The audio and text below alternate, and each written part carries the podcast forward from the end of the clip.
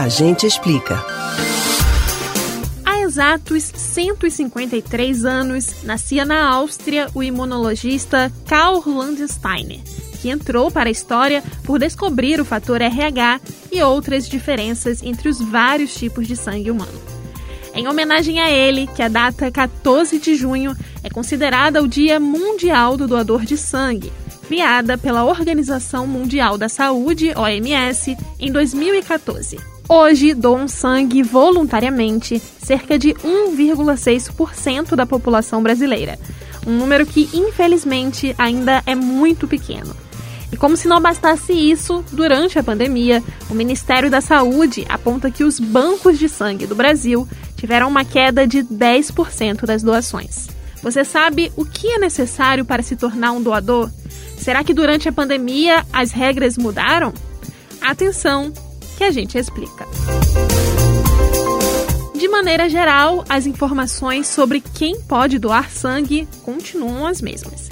Basta ter entre 16 e 69 anos e pesar pelo menos 50 quilos. Também é fundamental que o doador esteja devidamente descansado e alimentado no momento da doação.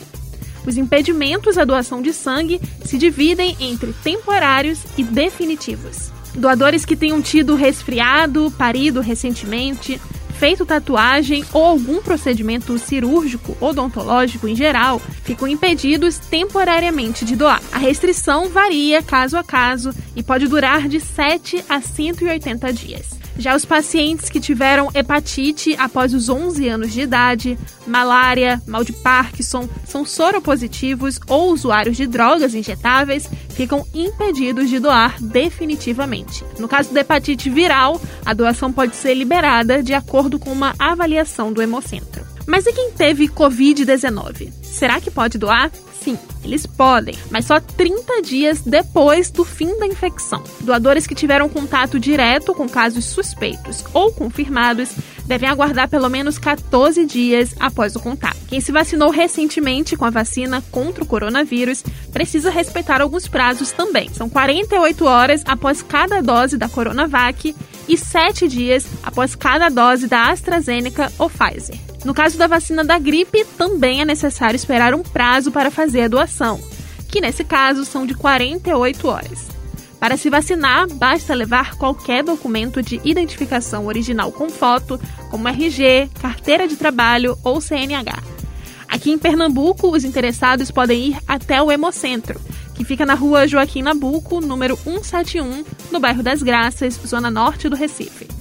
Já uma boa opção para quem mora em Olinda é participar da campanha promovida pela Uninasal com o Instituto de Hematologia do Nordeste, IN. O evento ocorre nesta segunda e terça-feira. A ação acontece no auditório da Uninasal, que fica no piso L4 do Shopping Pátio, das 9 horas da manhã às 4 horas da tarde. Doe sangue e salve vidas. Você pode ouvir novamente o conteúdo desses ou de outros A Gente Explica no site da Rádio Jornal ou nos principais aplicativos de podcast. Spotify, Deezer, Google e Apple Podcasts. Beatriz Albuquerque para o Rádio Livre.